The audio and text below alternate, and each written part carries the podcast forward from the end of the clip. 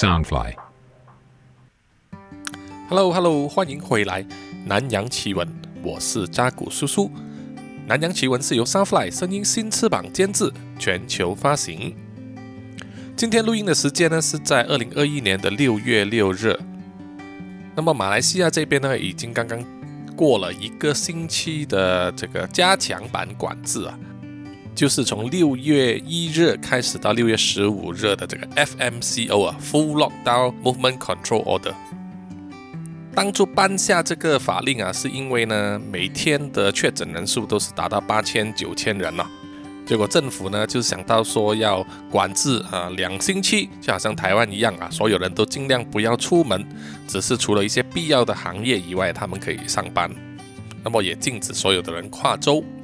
等等等等各种各样的管制了。但是呢，过了一个星期以来啊，看起来都没有什么效果。照理在管制之下呢，很少人上班嘛，那么马路上应该是没有堵塞的。结果呢，还是有部分公路啊，还是有出现这个车龙。原来是有一个部长啊，就是通过其他方法呢，就特别颁发了很多批准信，让高达六万九千家商家呢可以继续运作，让人继续上班。所以就造成很多啊，这个车龙也是有出现，而且呢，也没有办法完全隔绝这个病毒的传播。所以呢，从这个隔离了一个星期以来的成绩啊，确诊人数呢还是在六七千啊，每一天。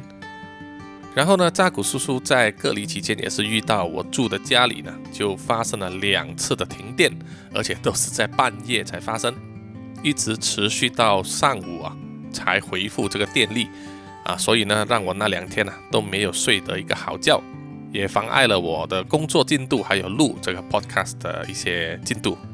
还有就是周五的时候带了我的岳母去私人医院里面呢注射这个疫苗，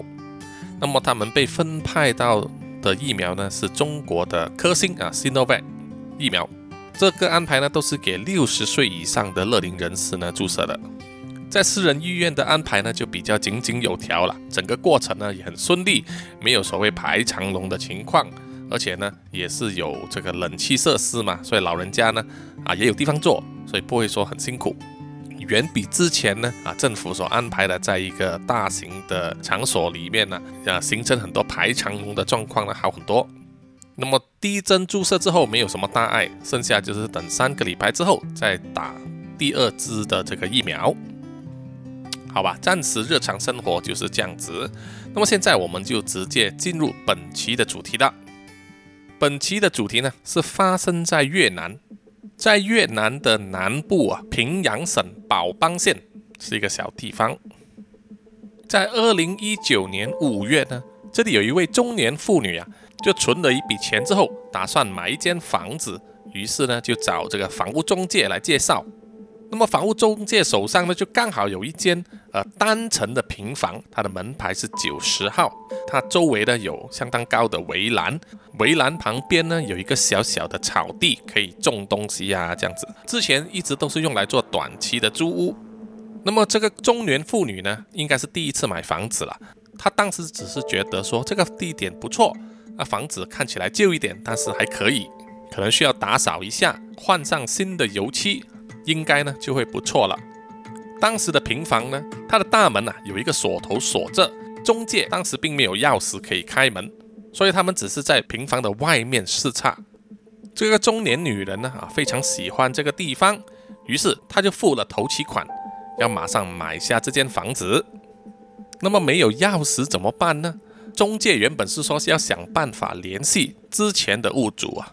中年女人就说啊。不必了，反正我搬进来的时候，我也会把所有的锁都换掉，所以我就干脆自己来啊。到时我会带一把剪刀来，把这个锁都全部剪掉。那么中介呢，觉得自己可以省一番功夫呢，也同意了。于是付了头期款，跟中介签了一点文件之后，第二天呢，这位中年妇人啊，就聘请了几个精壮的年轻人，和他一起来到这间平房，想到说啊，要进行一番打扫。以及呢，可能把一些旧的东西啊、家具呢啊搬出来丢掉，这个一定需要一些年轻人嘛，对不对？他们也准备了一个大型的铁剪啊，就来直接把大门的锁头剪掉，然后就进去屋里面呢，准备开始工作了。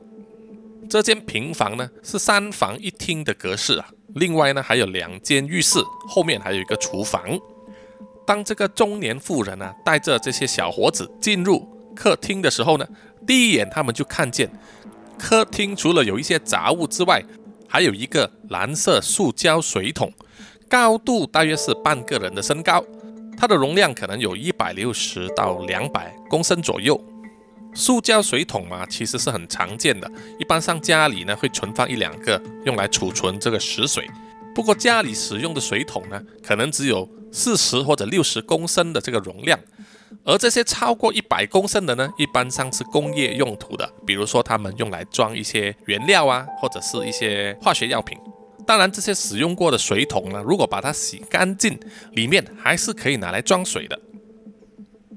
那么，在客厅里面发现了一个这么大的塑胶水桶呢？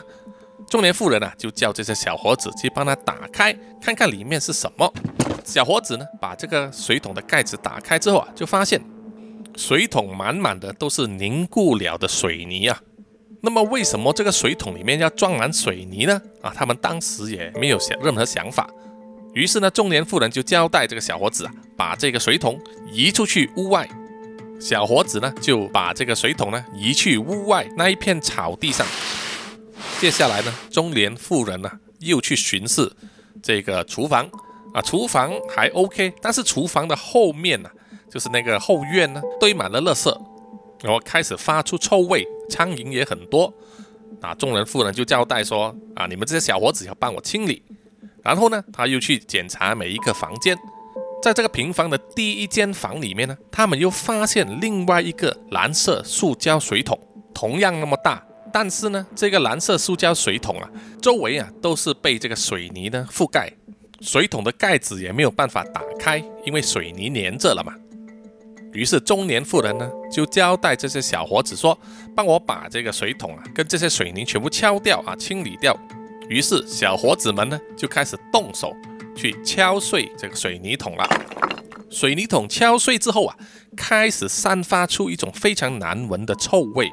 这些小伙子呢，必须忍受着这股恶臭啊，继续的敲。他们还打趣说啊，搞不好这个水泥里面埋的都是大便哦。结果他们敲着敲着呢，敲下其中一块水泥之后啊，就露出了一个人的屁股。他们当时大吃一惊啊，于是马上通知那位中年妇人。中年妇人看到这种情况啊，也是几乎要吓得昏过去了，于是就马上报警了。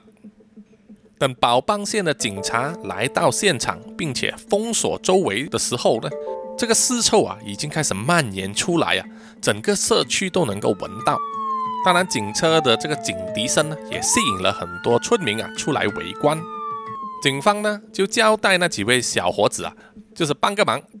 把房间里面那个水桶周围的水泥呢，全部给我敲碎，好让我们把这个尸体取出来。那么这几位小伙子啊，也就迫于无奈啊，配合警方的这个指令，把水泥呢全部敲碎了，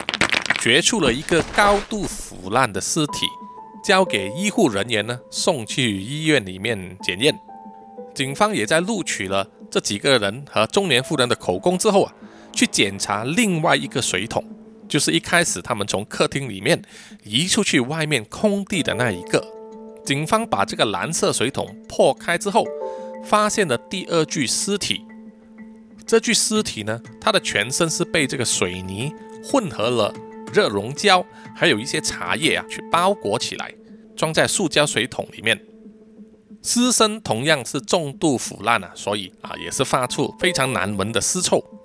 警方呢就将本案列为谋杀案处理啊，展开了积极的调查，包括要盘问呢这个房屋的中介，还有前一手的屋主，任何有关住进这个房间里面的住客的资料。那么通过这个房屋的中介呢，警方就知道说这间房子啊，在一个月前刚好退租，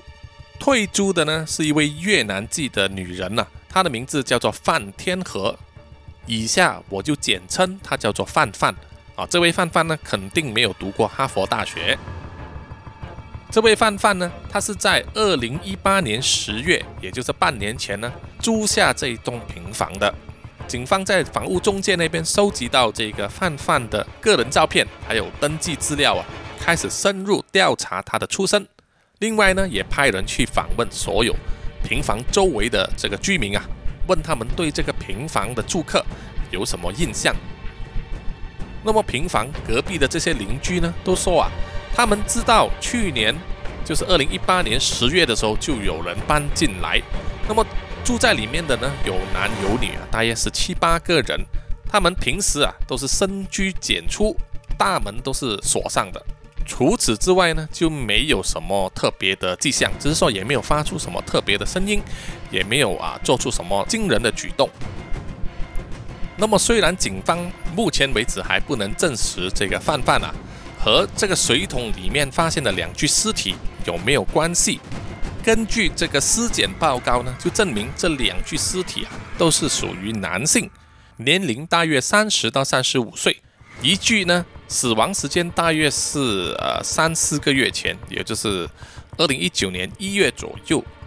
另外一具呢死亡时间也大约是一个多月。很明显呢，就是在这个范范呢租屋期间发生的，所以他有杀人和藏尸的嫌疑。于是宝邦县的警察就发出了寻人通知，要通知全国要帮忙寻找这个叫做范范的女人的行踪。没有想到啊，大约是两天之后啊，警方就收到了通报。这个通报呢是来自隔壁城市啊，叫做土龙木市的一家酒店。土龙木市和这个宝邦县呢。相距大约只有五十公里啊，不算是很远。那么通报的这个酒店的负责人呢，就说他看到了这个寻人启事，就发现了他其中一名住客呢，就是这个范范。酒店的负责人说，范范和另外三名女性在他们的酒店里面租了一间房，支付了大约是七百万越南盾，大约相等于八千六百块钱新台币，要长期住宿。他们平时呢都没有离开过酒店，只是和酒店的工作人员联系订餐啊这样子。收到这个通报之后，宝邦县的警察呢就马上联系了土木龙市的警方帮忙去到这个酒店呢抓捕范范和他的同党。结果呢当然是顺利的逮捕了这四名女嫌犯了，因为当时他们完全没有想到这么快就会被警察找上门呐。这四名女嫌犯呢，分别就是三十一岁的范天和范范，六十六岁的郑红花啊，郑红花呢是范范的母亲，五十四岁的阮慧恩以及二十九岁的黎芳涛。警方逮捕了这四位女嫌犯之后啊，就进行盘问了，要知道整个案件的来龙去脉。这一宗房子里面用水泥桶来藏尸呢啊，爆出来之后啊。整个社会舆论啊，也是一片沸腾啊！因为在宝邦县里面呢，可以算是非常的太平安宁啊，很少发生有这种命案。媒体也是竞相去采访报道啊。那么在这个命案现场的平房隔壁邻居啊，也有一些居民跟媒体说啊，他们住了这么久，都没有想到原来隔壁啊会发生这种骇人听闻的案件呢，令他们心里呢觉得很不安。而且那个尸臭味呢，历经好几天啊都不会散去，臭得连他们的孩子孙子啊半夜都会醒来哭叫啊。所以村民呢只好拜托警方啊或者是朋友啊，给他们买一些什么叶子啊，还有粉之类的呢，拿来焚烧，想要驱除那股臭味。可惜呢，效果并不是说很理想。好，到底这一宗水泥桶藏尸案是怎么样发生的呢？一开始啊，就是由这个范范和他的母亲郑红花啊开始的。在好几年前呢，范范和他的母亲郑红花就开始修炼中国传过来的法轮功。相信呢，很多听众都有听过这个名字啊。法轮功呢，可以说是结合了佛法和气功的一种呃修炼方法。它是在一九九二年呢，由中国人李洪志啊创立的。他们标榜的核心理念呢，就是真善忍。们希望推动呢人类社会可以去遵守这个原则。那么，所有遵守这个原则的人呢，都会有这个善报啊。法轮功可以说是一个非常成功的团体，因为呢，它传遍了全世界超过一百四十个国家。那么他的信众和修炼法轮功的人呢，在全世界有几亿人呢？相比其他宗教团体呢，法轮功比较特殊，就是他们的组织非常的松散，他们并没有专职的神职人员或者是一个正式成员的身份啊。每一个修炼法轮功的人呢，都是好像自愿的啊，自愿参与。他们组织呢，也不接受这个金钱的捐献，也没有一个专门的敬拜的场所，就是不会建教堂或者建会所这样子。那么创办人李洪志呢，在一九九八年的时候啊，因为获得美国永久居民的身份，于是呢，他就从中国啊移民去了美国。最近十年呢，很多人认识到法轮功，是因为法轮功它一直受到中国共产党的迫害。因为对于共产党的领导层来说啊，在中国民间团体里面有一个信徒多达上亿人的组织啊，是一个非常危险的存在。共产党呢非常担心，万一有一天这个法轮功里面的领导人物喊出要打倒共产党呢，啊，他们可能难以招架，于是就三番四次的啊用各种方法呢去打压法轮功的学员，用各种罪名呢把他们逮捕下狱。后来当然还有爆出的，就是他们针对这些法轮功学员呢，给予酷刑，还有呢，就是强制摘除他们的器官，这些呢都是反人类的罪行啊。扎古叔叔呢，记得四五年前我去香港的时候啊，在香港的街头上，就常常会看到有法轮功的学员呢，在街头张贴大字报，还有拉海报，控诉中国共产党呢，使用各种残酷手段对待他们的学员。那么到了去年的时候呢，法轮功的学员呢对抗中国政府的这个行动呢，我们可以从美国总统大选里面看得到啊。因为法轮功的学员呢，全部都支持这个特朗普总统呢连任，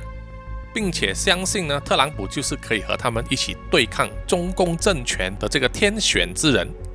好。关于法轮功的背景呢，大致上是这样子哦。因为扎古叔叔呢，并不是法轮功的学员，对他们的认识其实并不是很多。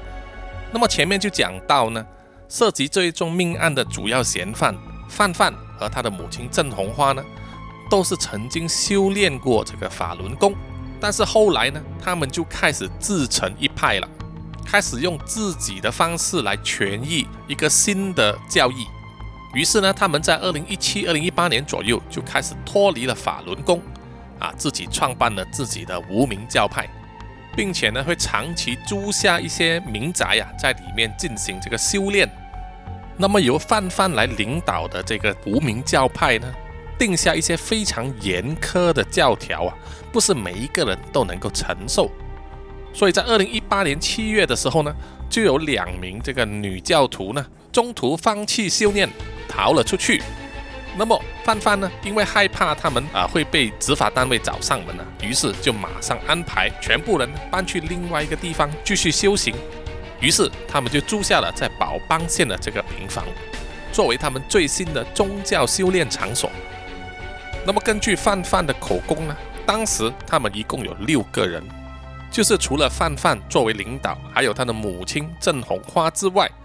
还有另外两名这个女嫌犯哦，就是黎芳涛和阮慧恩，还有另外两名男子，一个姓林，一个姓谭。那么这两名男子呢，后来当然就是变成在塑胶水桶里面灌满水泥的尸体了。那么第一宗命案发生的时候呢，是在二零一九年一月，当时这个姓林的男子呢。他当时也是没有办法去容忍或者是服从非常严苛的这个教条，其中一条就是连续十五天的断食。当然，断食这种方法呢，很多宗教团体都有啊。有时候他们视为一种排毒、洗调身心的方法。断食当然也是一种减肥的方法之一啊。有一些坊间有推荐各种各样的。间歇性断食啊，比如说一天只能吃一餐呐，然后就连续八到十六个小时不吃东西，来帮助身体燃烧多余的脂肪，提高身体的新陈代谢，那么帮助这个控制血糖等等。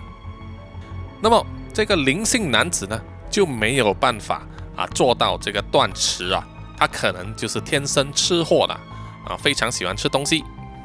那么他在二零一九年一月的时候，因为忍受不了，于是就想要脱离这个教派啊，逃离这间平房。但是这个平房周围呢有非常高的围栏哦，而大门呢是锁上的，只有范范呢拥有这个钥匙。那么林姓男子要怎么逃跑呢？他当时就趁着深夜啊，爬上平房的屋顶，从屋顶呢往外跳，想要用这个方法跳出这个围栏。这个方法呢显然是成功的。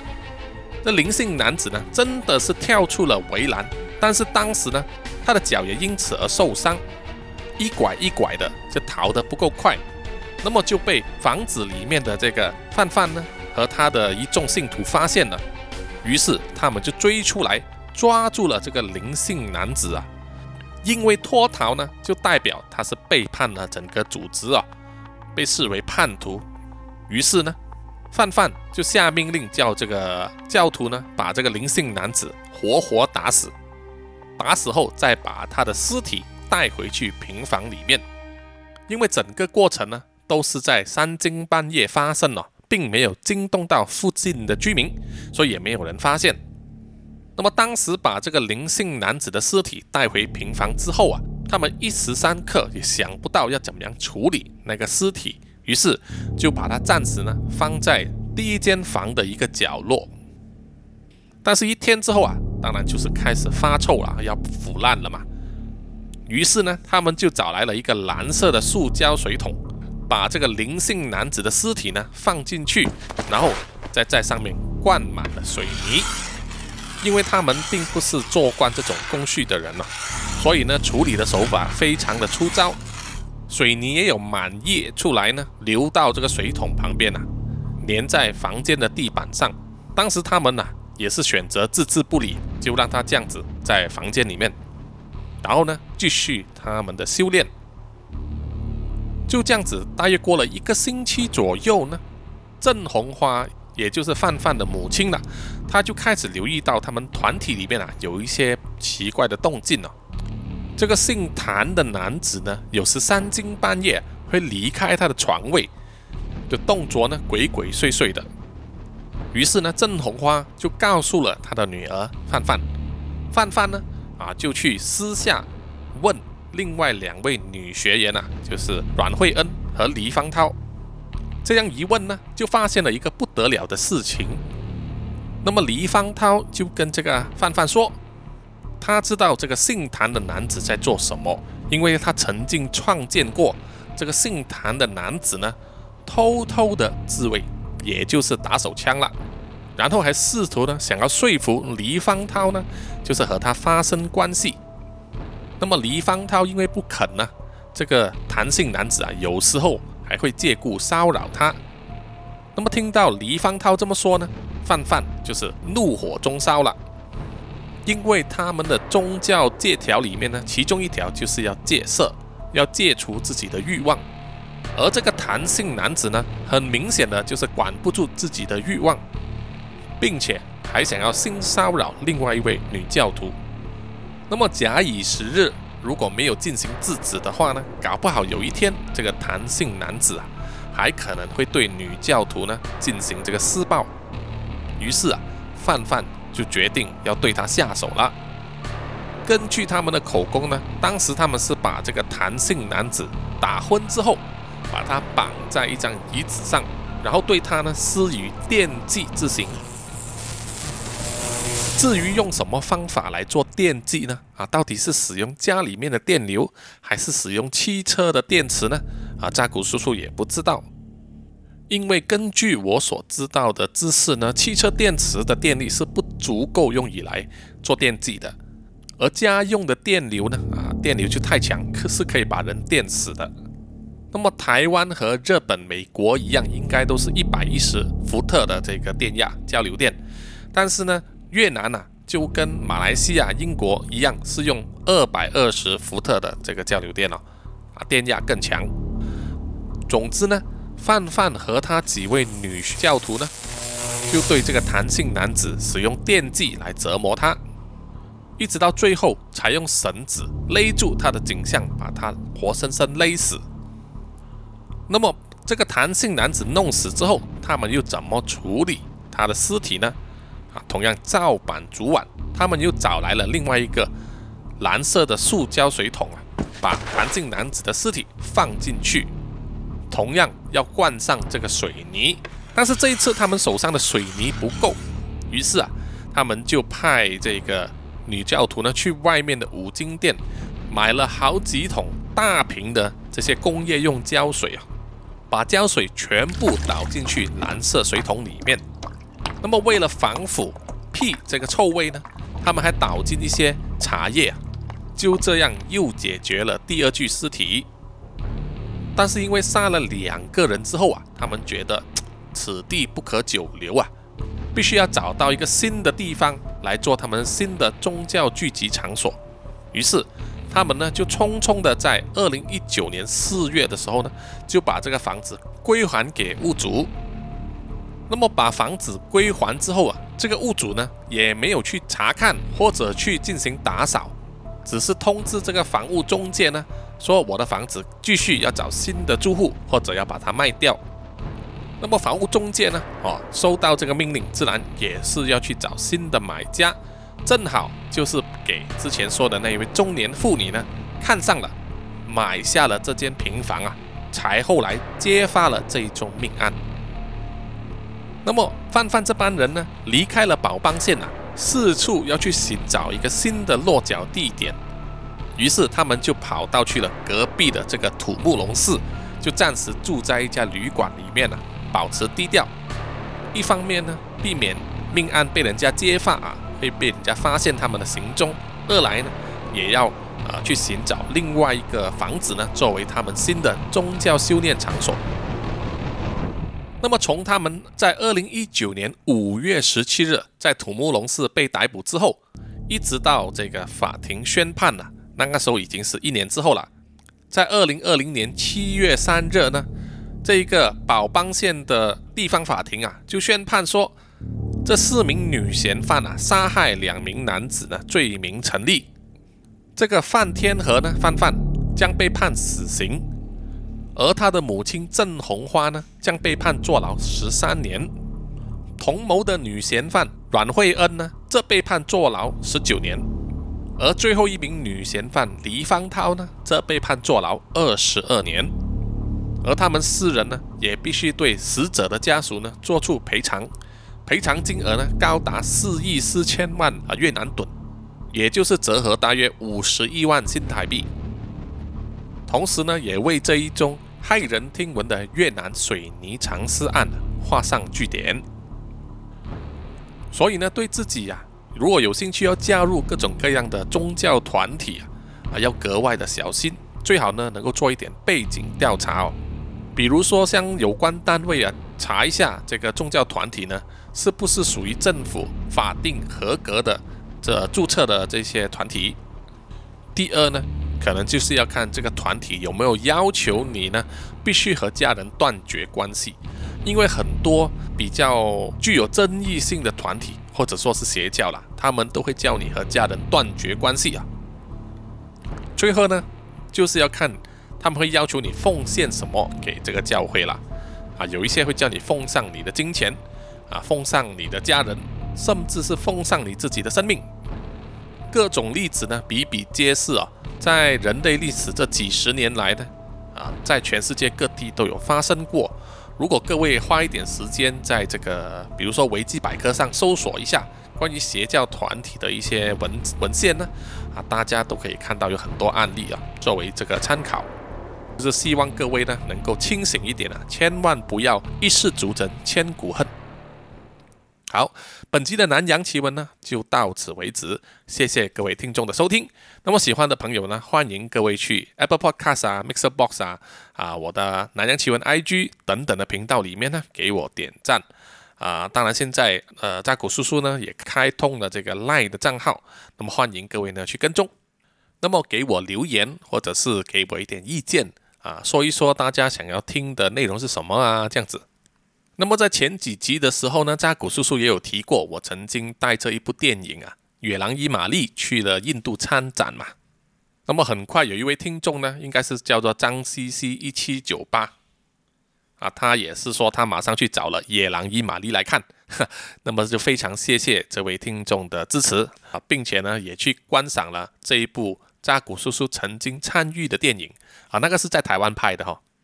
扎古叔叔曾经参与的电影呢有三部在台湾拍，那么除了《野狼与玛丽》之外，另外两部呢就是《半熟少女》以及这个叫做《天使曾经来过》。那么有一些听众呢啊，如果啊有有空闲时间的话，可以去找来看一看。那么谢谢各位的收听，我们下一集再见哦，拜拜。